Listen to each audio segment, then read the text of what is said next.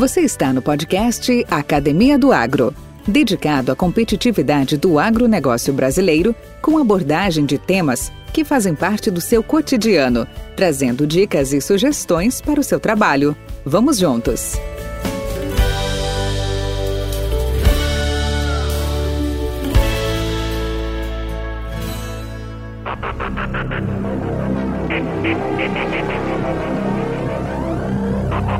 Olá.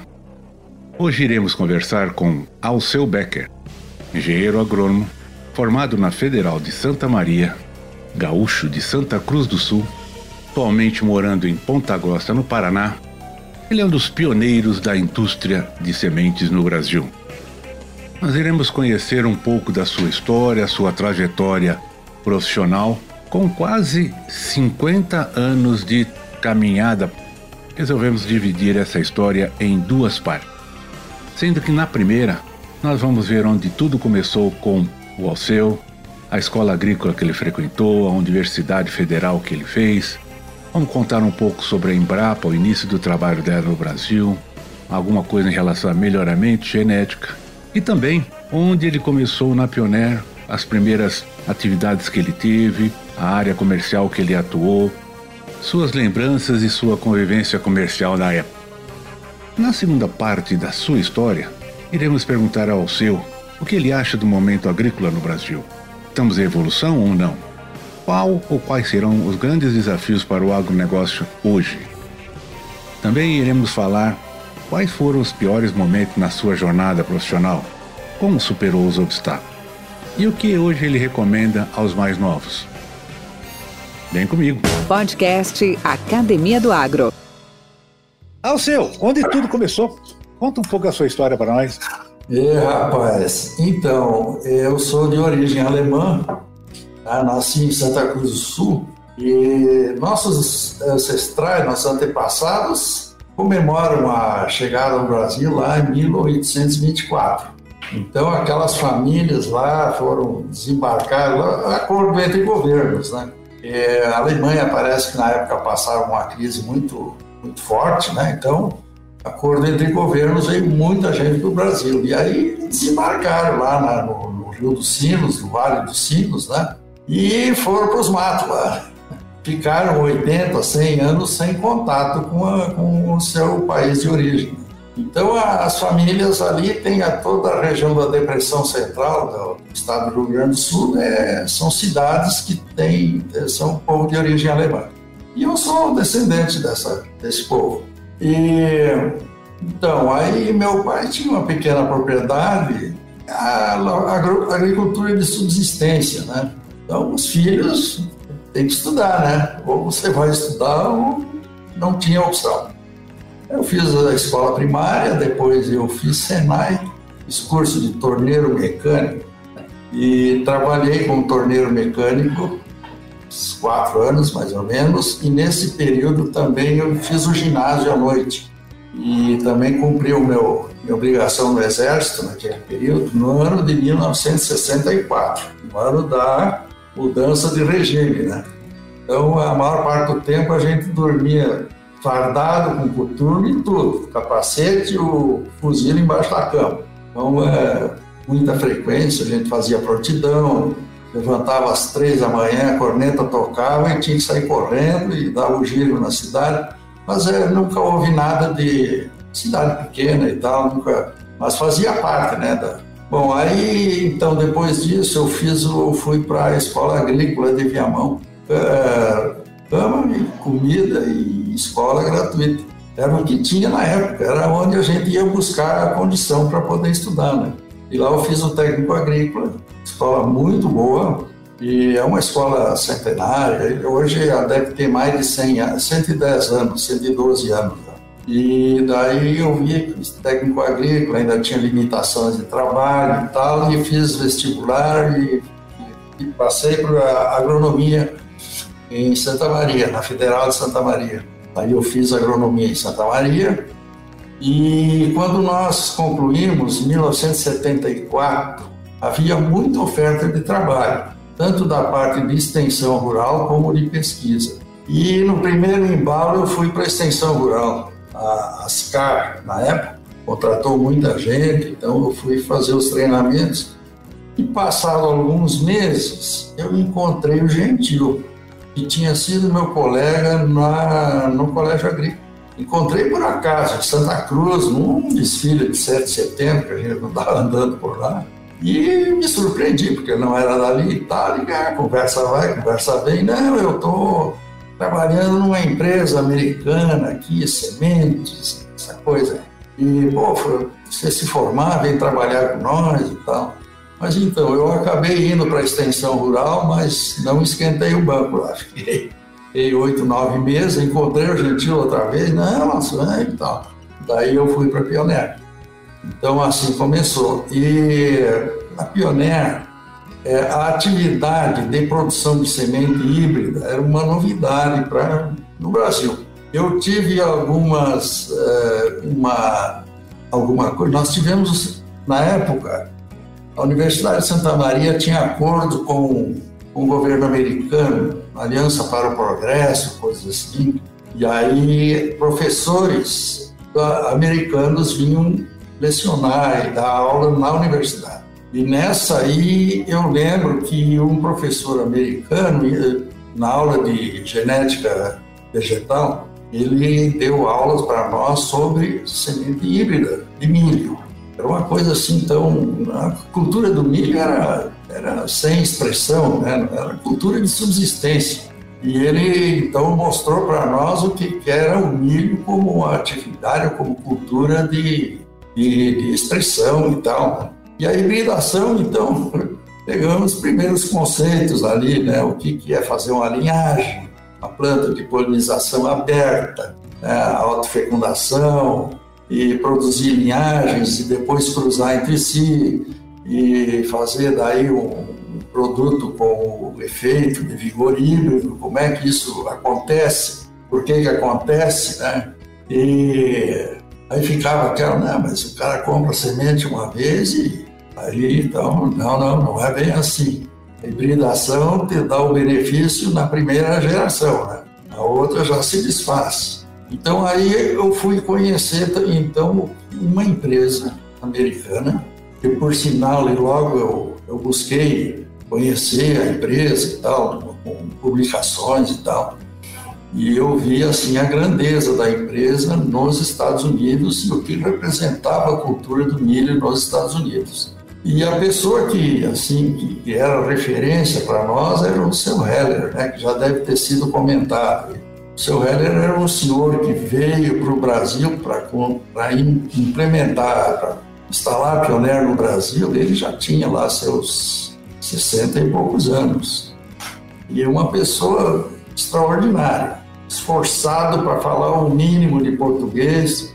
E ele, ele acabou, a gente acabou pegando muitos valores, né, que eram valores da empresa e ele trazia isso com rigor. Assim, a dedicação, né, resultados de trabalho, né, isso aí sempre foi forte na empresa trabalhou tanto tempo na, na, empresa e sabe muito bem quais são os principais valores que a empresa sempre considerou nos seus colaboradores, né? Ética, né? É, dedicação, lealdade, atitude proativa, né? Isso aí foi coisa que a gente aprendeu na empresa. Mas então, eu trabalhei pouco tempo na produção lá para conhecer essa, essa produção de semente híbrida na prática se fazia ali ao redor de Santa Cruz, ali, do Parque, Pantano Grande, é, João Rodrigues, aquela a reserva, aquela volta ali. E, então, aí eu, eu percebi até que eu, eu acho que eu senti um pouco que eu teria condições de desenvolver um trabalho pensando o seguinte, fazer a semente sair da empresa, porque não é só você ter uma embalagem bonita e um, uma lista de preço embaixo do braço que você vai fazer vendas, né? O nosso pessoal de vendas na época, né, sem demérito nenhum, mas eles tinham, eles não tinham uma formação. Né? E daí então eu fui, fui trabalhar para fora.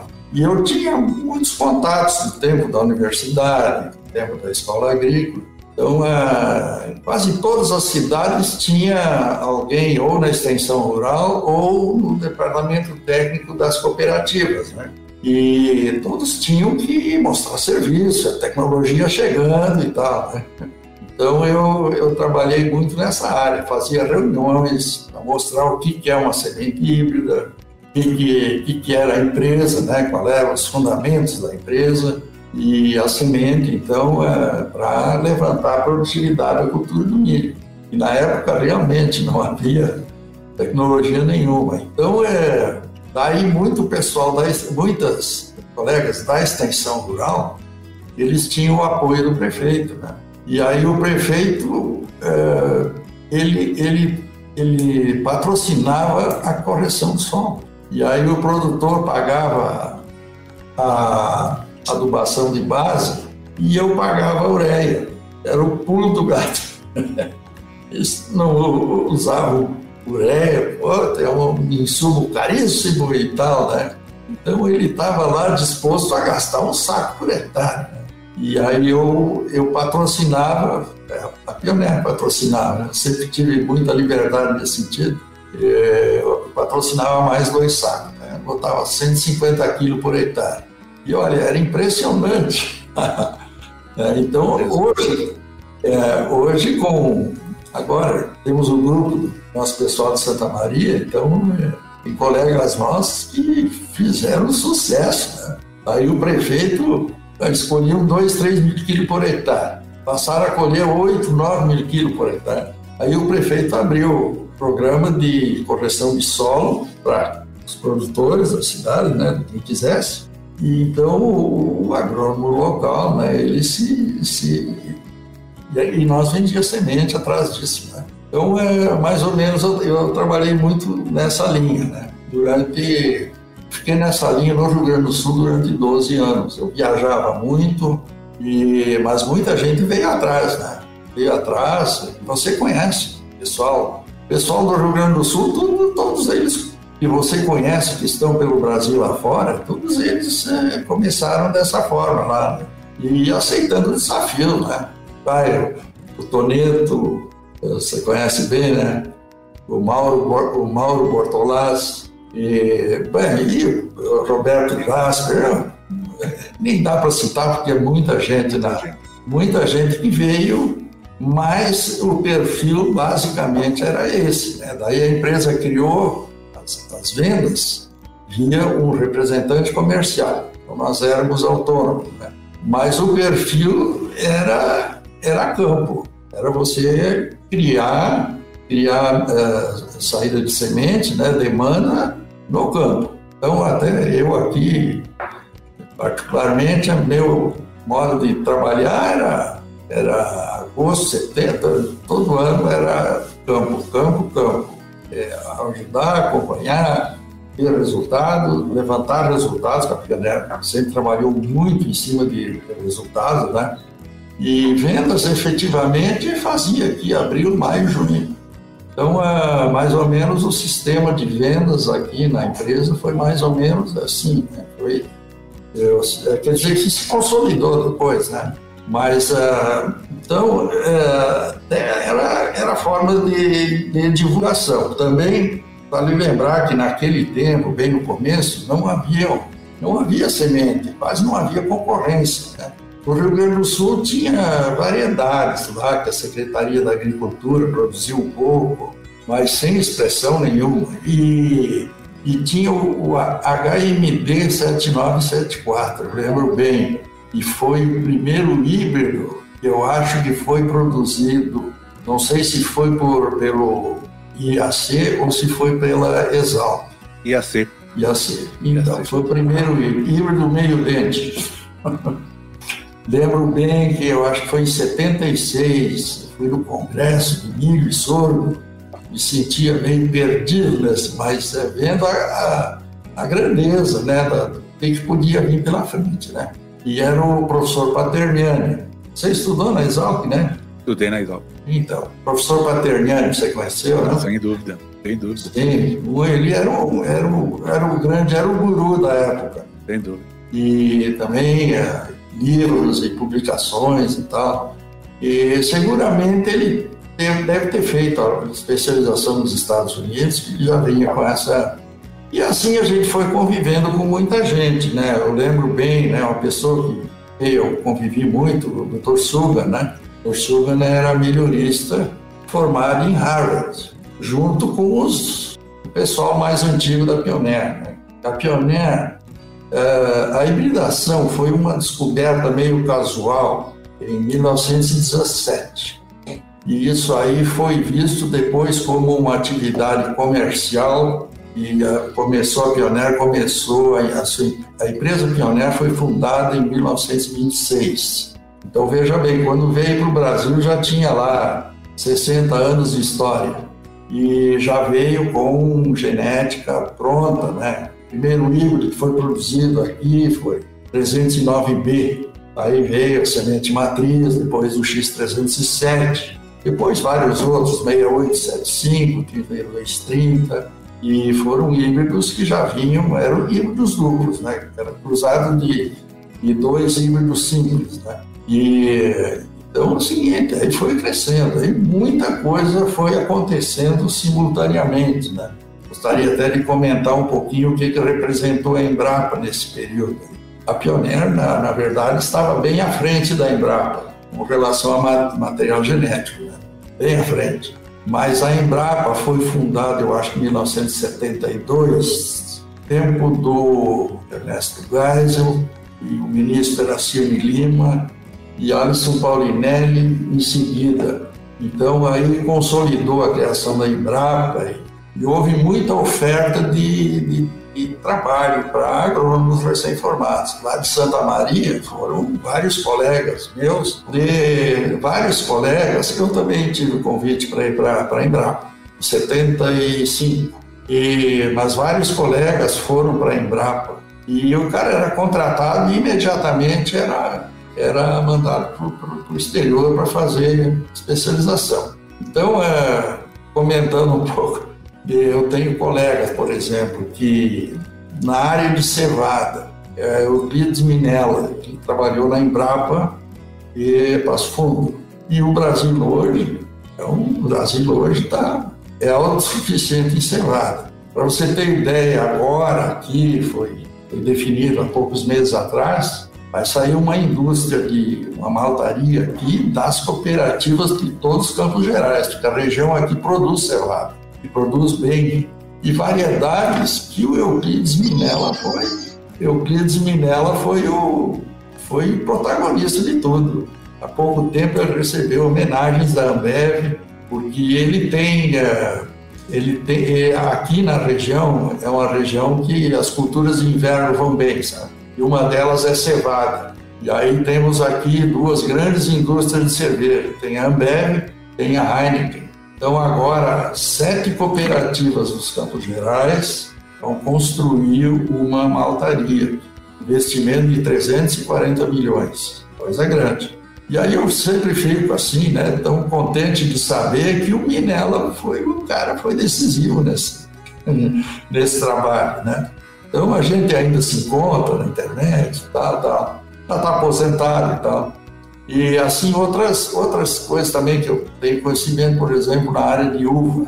É, Humberto Camargo foi nosso colega de aula, fez fitotecnia em Pelotas, depois eu não sei se ele foi para o exterior também mas ele, ele trabalhou 25 anos para fazer o melhoramento, para produzir uva sem semente, na Embrapa Uva e Vinho, né, lá de Bento Gonçalves.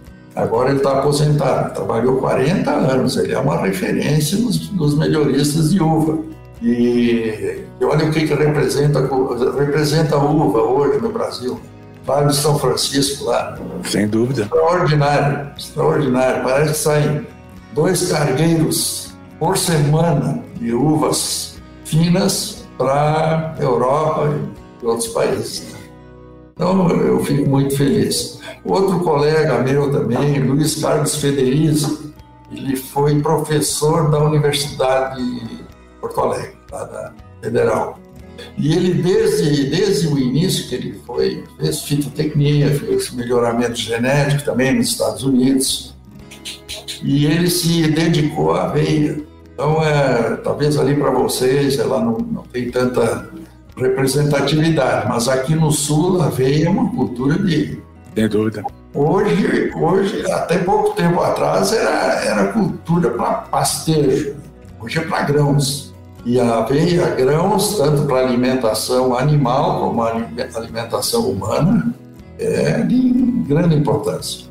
E daí também, agora, tenho percebido, né, caso assim, vaca, vaca, de, vaca de cria, é, alimentado com aveia grãos. E é interessante, interessante que o, o balanço para controlar quanto que a vaca pode comer ou deve comer está relacionado com oferta de pasto. Mas esse controle é feito com sal comum, né?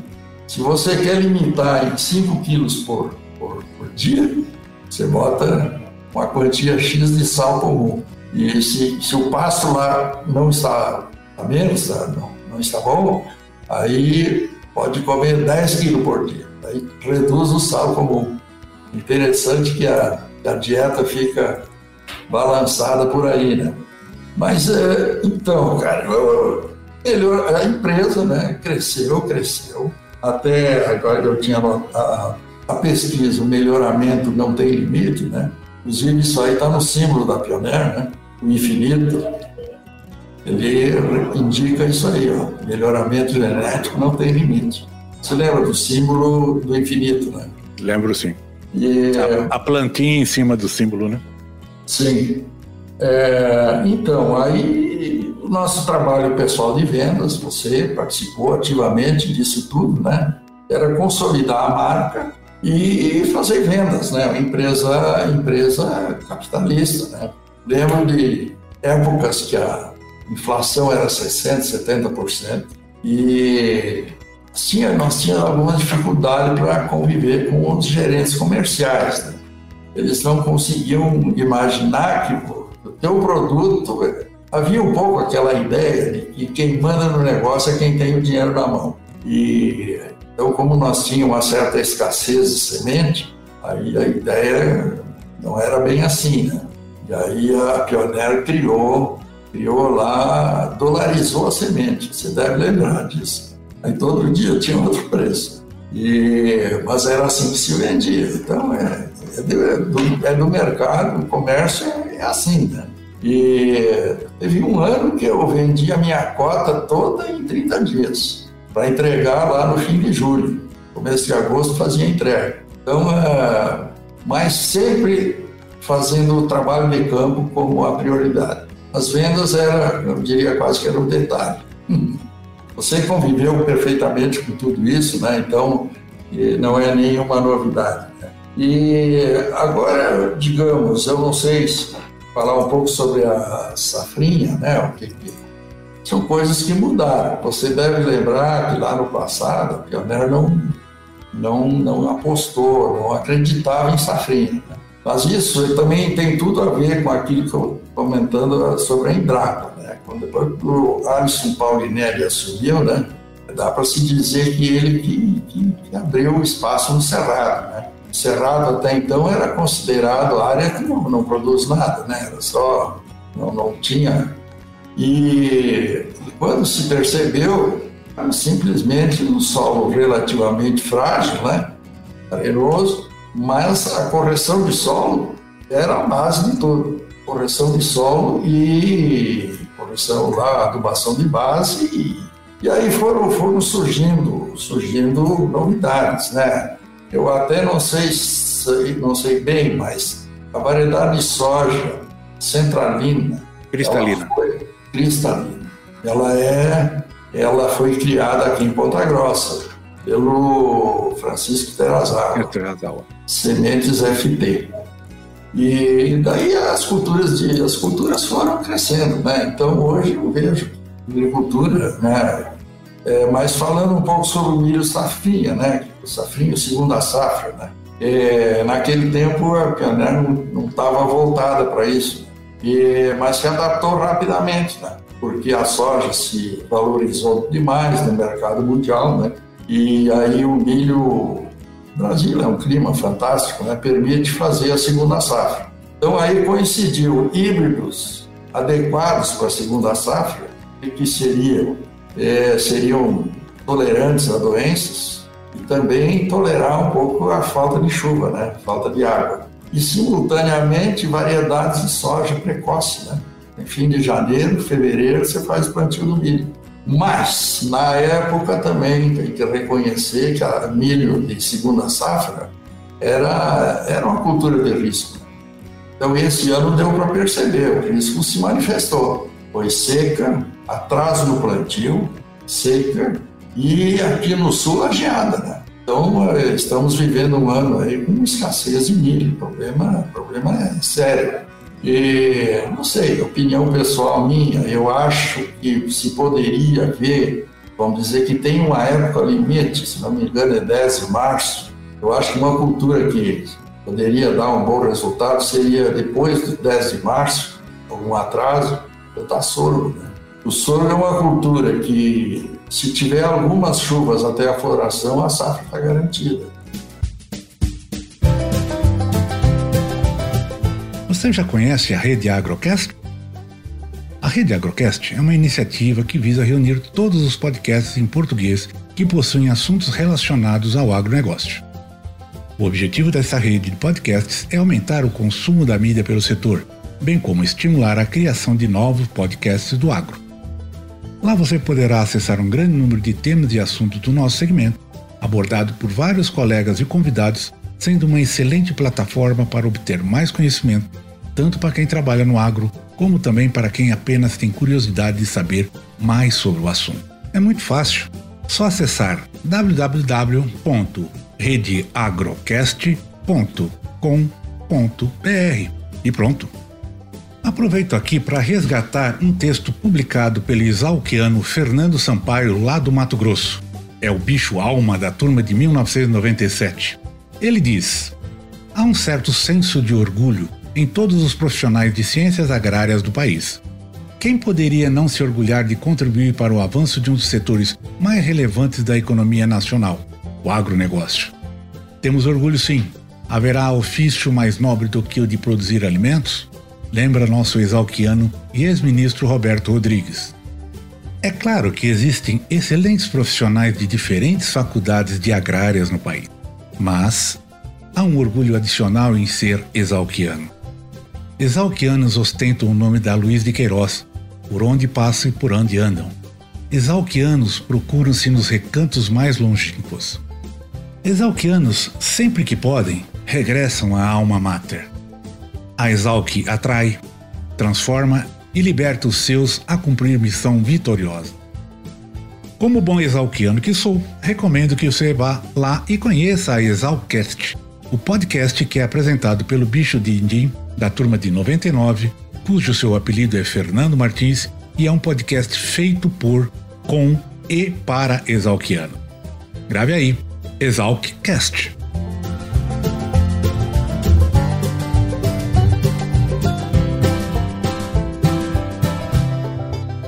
Uh, Valdir, deixa eu só fazer um pequeno comentário. Eu vi que na tua sugestão lá de talvez comentar alguma coisa sobre alguma publicação, um livro. Ah, verdade, um fitness intelectual. É, então eu só queria lembrar o seguinte: foi agora não sei se foi começo desse ano, ano passado, foi lançado um livro chamado O Solo Ensinou.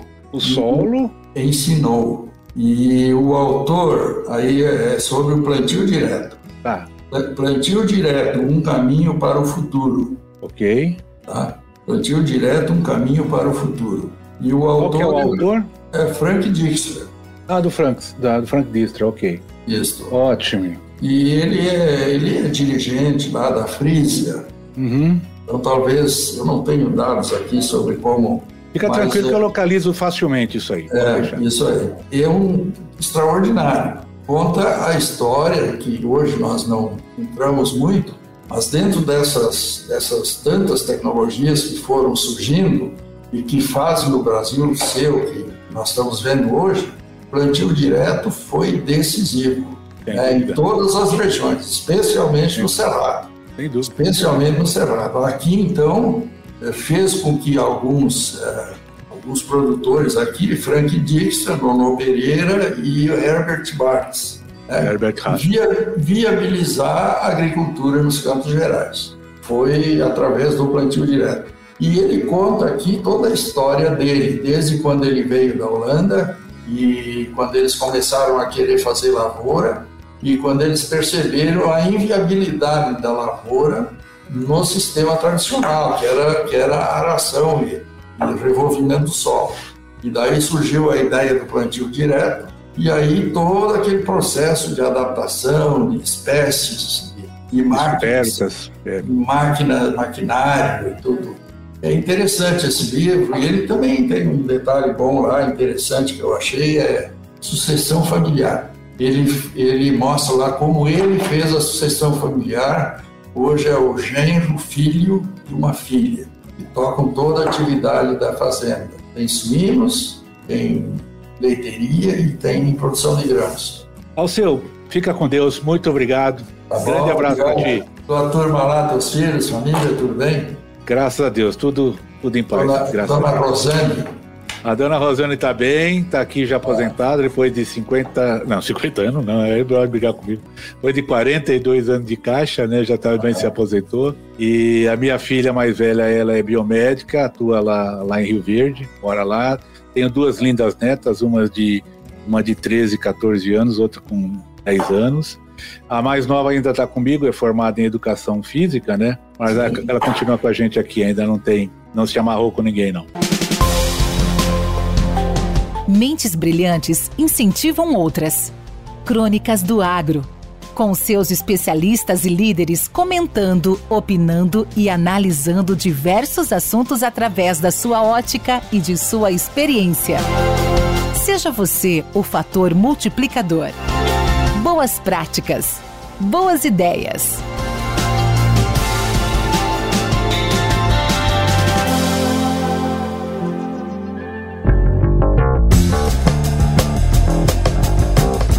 Caríssimos e caríssimas, é interessante a capacidade de adaptação do mercado. O mercado de veículos novos está vendo a retomada da demanda surgir e algumas montadoras já estão assistindo, olhando, prestando atenção no agro e vendo aqui uma grande oportunidade que o setor pode dar. No último sábado, um jornal de grande circulação nacional publicou uma matéria interessante, onde uma dessas montadoras lançou uma modalidade bastante comum aos produtores rurais. Esta montadora fará barter com a soja brasileira, ou seja, os produtores rurais poderão comprar seus veículos com a soja produzida em suas propriedades.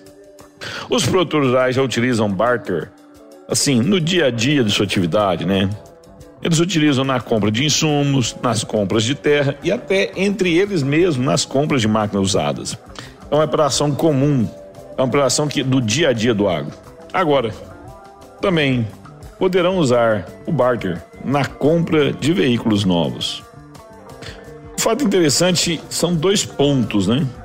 É muito interessante ver a fidúcia, a credibilidade que se mostra agora, nesse momento do agro, né? Todos acreditando no agro. E o mais interessante, o mais impressionante, é a capacidade de algumas empresas a se adaptarem, a, a mudarem o seu jeito de operar. Essas companhias olharam uma modalidade que era extremamente diferente do seu negócio, mas era extremamente comum aos seus clientes, nas negociações diárias seus clientes. Pensaram fora da caixinha, abriram a mente, construíram uma nova modalidade de negócio, se adaptaram, se modificaram, se inovaram. Ou seja, mostra uma grande capacidade de gestão e adaptação. Maravilhoso mundo competitivo. Ele nos faz melhorar diariamente. Quem não melhora, perde mercado. Enio Fernandes, Terra Agronegócios. Obrigado. Com temas expressivos e dinâmicos, esse intercâmbio semanal visa oferecer um melhor desenvolvimento em suas habilidades profissionais e nas atividades e práticas do seu cotidiano. Somos da Academia do Agro, o podcast para todos aqueles apaixonados pelo agronegócio. Te aguardamos no próximo episódio. Até lá!